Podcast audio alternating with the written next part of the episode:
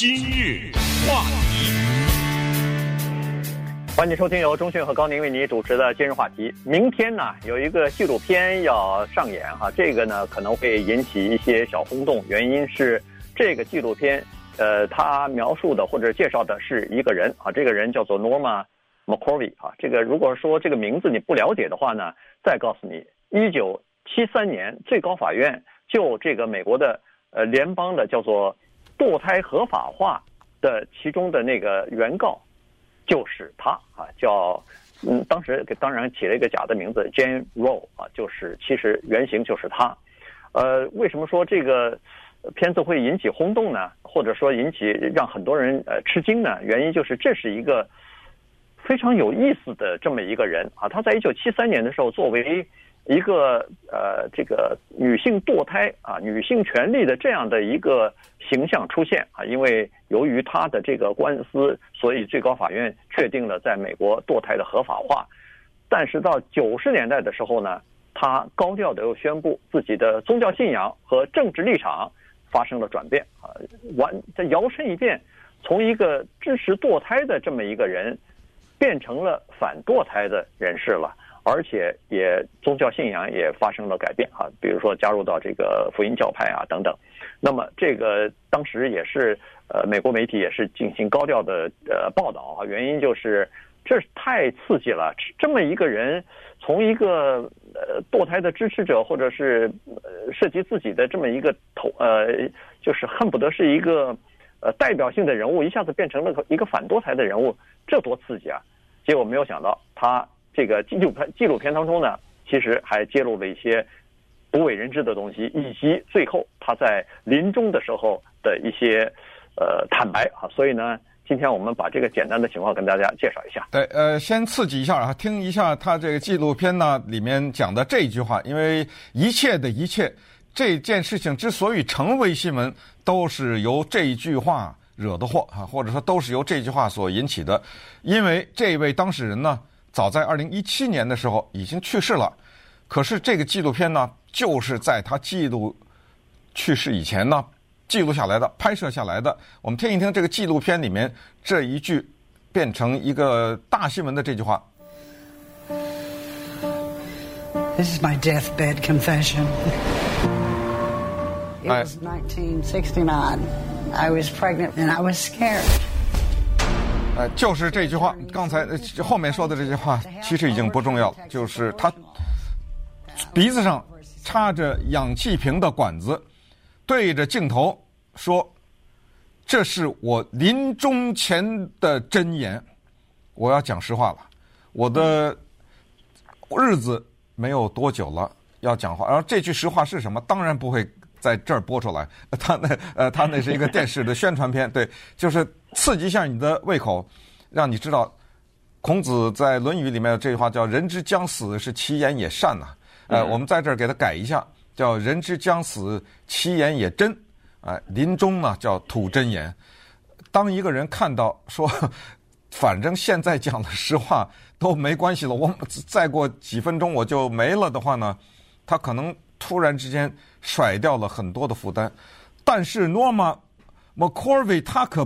这句话可不得了啊！这句真话讲出来，可是太麻烦了，因为他这句话不是讲的昨天怎么样，前天怎么，是把他后半辈子几乎全否定了，你知道吗？哎，他讲的这句话是什么呢？这就是明天星期五在 FX 这个频道上面放的这个纪录片，一九二零一七年拍摄的纪录片的名字叫 AKA Jane Doe，翻译成中文叫。我的名字哦，我的化名叫 Jane Doe。这里解释一下，当时一九七三年最高法院裁决的时候呢，为了保护 Norma 她的人身安全和她的真实的身份，因为她那个时候受到死亡的威胁啊等等，所以呢，给她起了个假名字叫 Jane Doe。这个假名字不是乱起的，呃，在法律上呢，有的时候男的就是 John Doe，呃，然后比如说有一个人揭露呃一个政客，那么。为了保护他，那我们在要是男的话就是 John Doe，呃，或者女的叫 Jane Doe。那个案子的名字叫 Doe，呃，叫那个 Roe，呃，Jane 不是 Jane Doe，Jane Roe 哈，叫 Roe versus Wade。呃，说是顺便说一下，叫 Doe 的情况更多一点啊，但是给他起的名叫 Roe，Roe versus Wade。为什么叫这个名字呢？Roe 就是他的假名，Wade 是谁啊？Wade 就是他所在的那个德克萨斯州的检察官，所以用中文翻译就是，呃，罗伊状告韦德案，呃，所以是罗伊呢是原告，韦德是被告，告他什么呢？告就是我是德克萨斯州的一个女性，我化名叫 Jane，呃，Roe Jane Roe，我化名叫 Jane Roe，我告你不让我堕胎，因为她是刚才在大家听到一九六九年她怀孕了嘛，呃，我告你不让我堕胎，然后德州说那你就告吧，咱们就来一路一路打到了最高法院，最后一九七三年是七比二，历史性的裁决，结果把这个叫 Norma McCorvey 的人变成了二十世纪的。一个名称，一个代号，一个符号和一个里程碑一样的人物。嗯，但实际上有很多人不知道，就是其实他那个孩子还是生下来了，因为他等那个最高法院做出裁决的时候。他那孩子已经忍，已经挺不住了，因为我们都三年了，对，这多少年下来了哈，所以呢，他根本没有办法忍住了，所以于是他那个孩子还是生下来了。在打官司的时候，她还怀孕呢。等官司结束的时候，孩子已经生下来，已经被人认领认领了哈。所以这就是这个呃，McCorvey 啊，Norma McCorvey 他的这个情况。其实他这一生其实蛮坎坷的哈，显然出生在一个。比较中下的这么一个家庭里边，他妈经常打他，然后从小的时候他就是个问题少年呐，呃，年轻的时候很小的时候，teenager 的时候，他就离家出走，出走呢还是和另外一个叫做女朋友一起离家出走，因为他是同性恋嘛，啊对，因为他是同性恋，所以呢那个时候还被人家抓住，当时两个女孩子在一起亲吻什么的，你知道那个时候。恨不得六几年的时候，在中在那个美国，这同性恋在很多州，包括他住的那个德克萨斯州，这是这是犯罪啊！所以呢，他就被送到那个少年的感化什么劳改营啊之类的去待了一段时间。后来结婚，结婚以后又是碰到一个，呃，照他说是虐待他的一个先生啊，所以他又去逃婚，又逃跑啊等等。后来。后来呢，当然也就离婚了。于是长期就和另外的一个女性，呃，生活在一起。那当然也不敢出柜。那个时候的，呃，政治的环境还不像现在这样开放呢，所以他们也不敢公开自己是同性恋啊等等。所以，你想这个情况就是这样。而且，呃，他打官司就是这个呃要堕胎合法化的这个官司，不是他第一次怀孕了。他已经在这之前已经生过两个孩子了。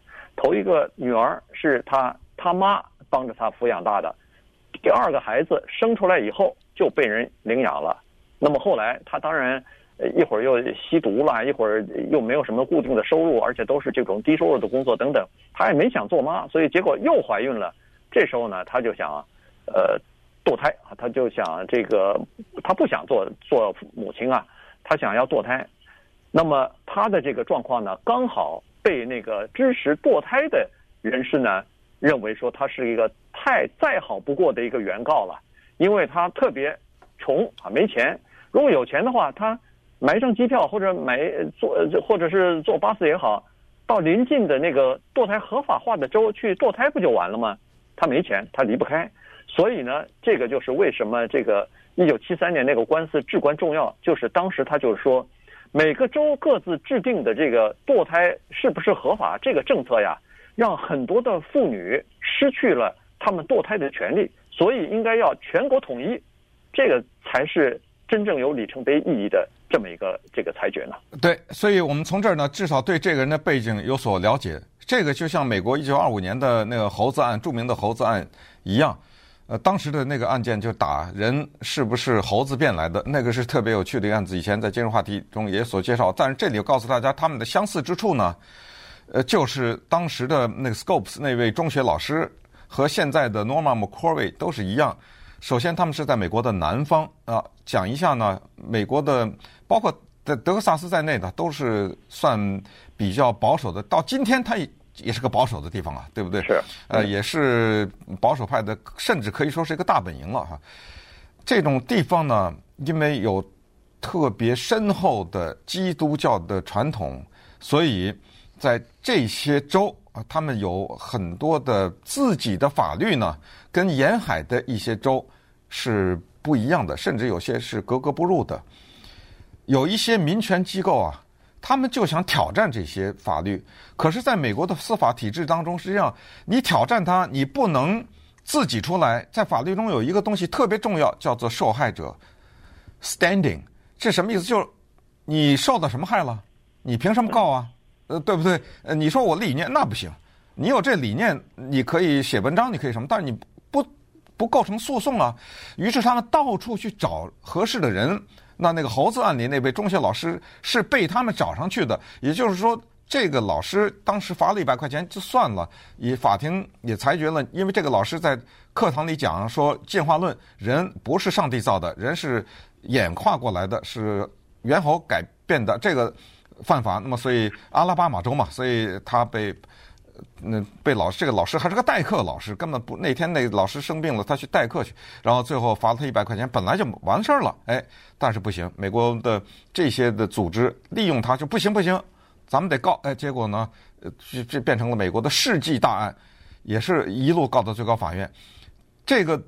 嗯，Norma McCorvey 也是这样，他并没有想告，是被这些团体，咱们就是说带引号吧，是被利用了，是这些团体过来找他来了，而且呢，现在根据这个纪录片，我们才知道，当时如果他东拼西凑的话，他是可以开车到旁边的那个州去进行堕胎的，做好了准备的，但是呢，这些团体告诉他不行，因为你去的话，咱这案子就没了。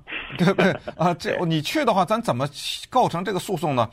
这个原因他才没有去，而且他生不生他也无所谓，因为这个孩子啊，他一开始她怀的时候她就没想要，也就是说我生出来，马上在医院里我马上带走，啊，马上就有人等着呢，马上就领养，啊，马上就就领养，我根本不要。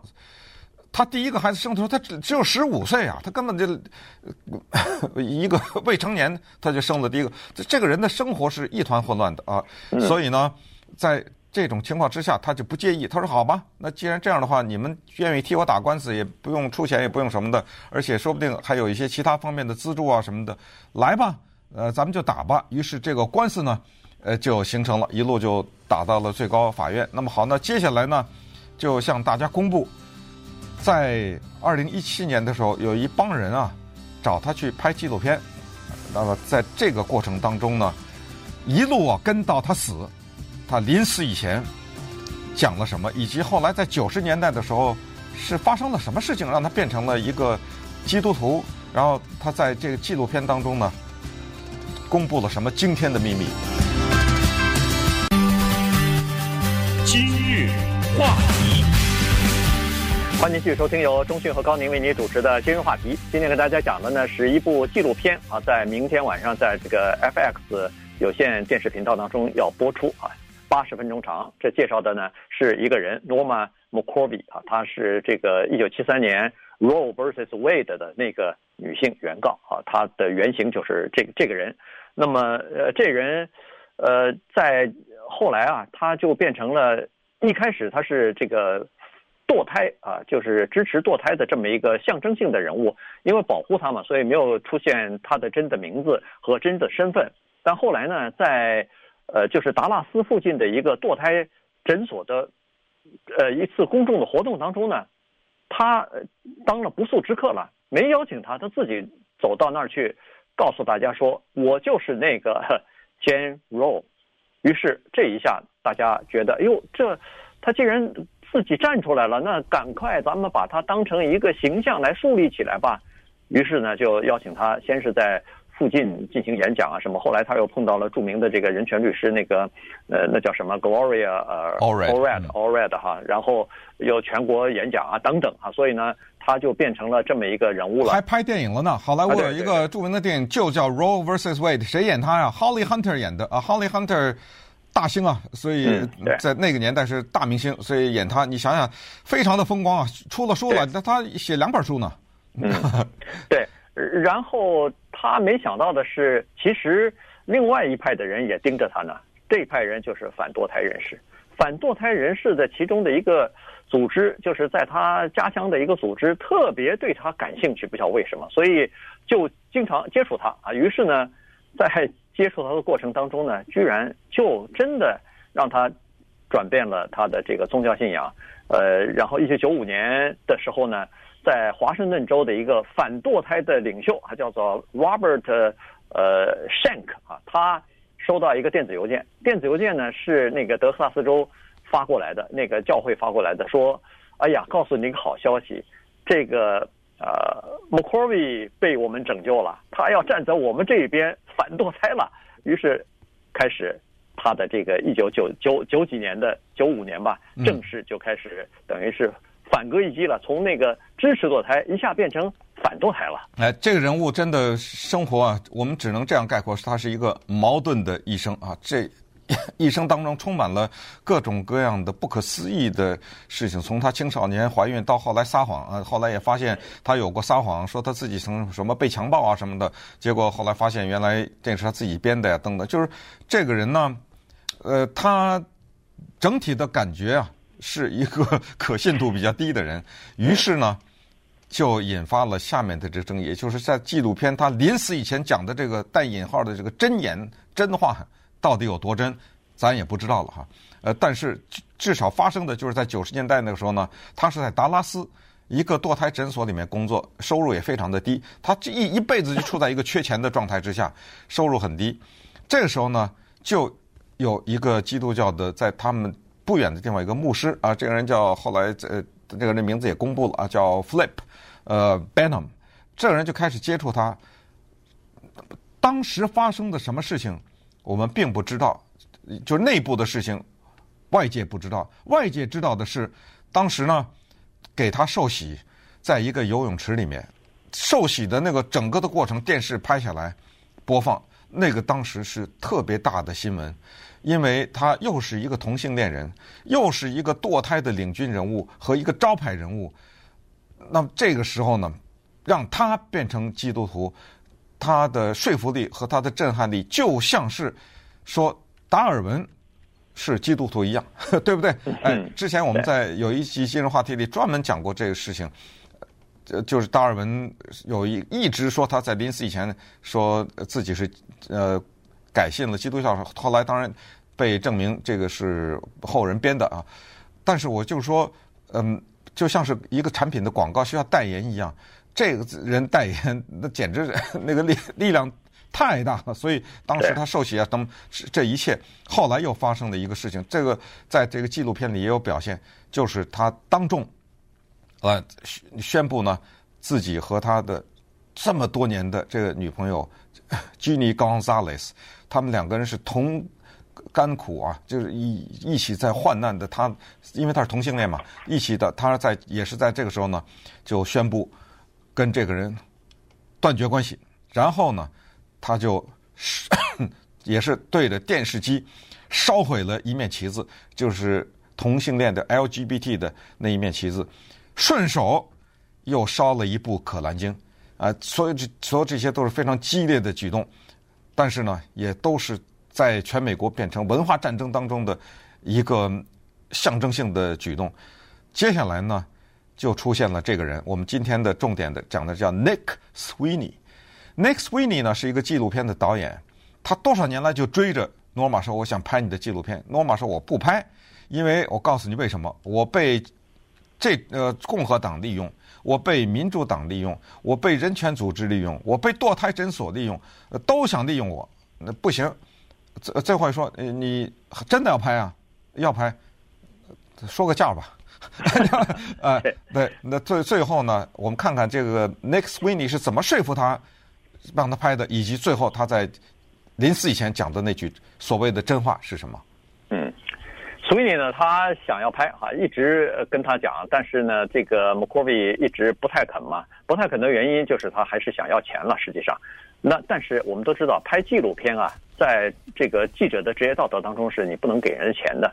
给了钱以后，那还叫什么纪录片呢？就不可信了嘛。嗯、哎，那就等于是你你讲话就没有公信力了，因为人家拿了你钱了，你这怎么说法？拿钱的意思就是你让我说什么我说什么。哎，对，就就是这个意思，没错。所以。他就为难了啊，他说：“哎呀，这个不行啊，这个根据我们的 职业道德，这不能给你钱啊。”但是后来呢，还是做了一点点妥协，呃，还能给还是给了他，可应该是不多哈，很少的一部分钱呢，作为叫做版权使用费。为什么呢？因为他在纪录片当中可能要使用一些这个 McCorvey 他自己的呃生前就是一些照片呐，呃，或者是他的一些录音啊、视频啊等等。所以呢，这个呢，使用他是应该有一个费用的哈，所以他就给了他这样的一点钱。最后他怎么去说我好吧，我就接受你拍吧，也不知道哈。大概是因为他自己觉得他有生之年不长了，他觉得他自己可能走到生命的尽头了。有些话他如果不说的话，以后就没机会了。所以呢，他就答应了。于是这个片子就就。等于是拍下来了。对，在拍着拍着他就死了啊、呃！在二零一七年的时候呢，在年初的时候他就去世了。那么在在拍摄的过程当中呢，他首先讲了自己的一生，然后最后呢，刚才我们就回到刚才就是说他鼻子上插着管子，站在那儿还是坐在一把椅子上，然后就说了刚才说 This is my deathbed confession，这就是我临终以前的要对世人讲的一句实话。他说有一个事情大家都不知道。我现在告诉你，我当时受洗啊，什么变成基督徒，那都是假的。他们给了我钱了。我当时在见见见电视前面讲的每一句话，都是他们写的稿子，都是他们教给我这样讲的。我现在就告诉大家，我还挺会演戏的，我演的还挺真的。那。这个完了以后，这个是这个电视剧一共是八十分钟吧？呃，电视纪录片八十分钟。呃，在差不多演到第七十分钟的时候，他就去世。当然，这是在这是剪接的啊，不是说他真的是在那个在拍摄的时候的第几分钟去世的，就是在第七十分钟的时候他已经去世了。那么后十分钟是他已经不在人世的这种表现。但是这个消息一出来，就变得非常的震撼，因为。包括刚才你说的那个 Shank，就是呃基督教的叫反堕胎，哦反堕胎组织叫 Operation Rescue 啊，叫拯救行动，是非常非常具有名的全美国的大型的反堕胎的基督教组织。后来他也在这个纪录片里面，他也被采访。呃，当年给他受洗的洗施洗的那个人也都被采访。因为这个纪录片它是比较公正，它不是站在哪个立场之上的，他只对这个人物感兴趣。所以呃，包括刚才说的这个 Rob Shank，他也说，他说。哎呀，嗯，听到他说这种话呀，我们心里非常的复杂。就是说呢，当时有没有我们作为基督教的组织有没有利用他呢？当时他有没有利用我们呢？现在 想想，他可能是利用了我们，但说实话，呃，我们也利用了他。这这他最后结论就是说，这可能是一个互相的利用。而且这个 Rob Shank 他自己也说了，他在对那个堕胎这个事情呃立场也有所软化了。但是，他不是说承认支持堕胎，但是他认为说，确实在现实的生活当中，有很多女性，对他们来说，堕胎可能是最好的选择。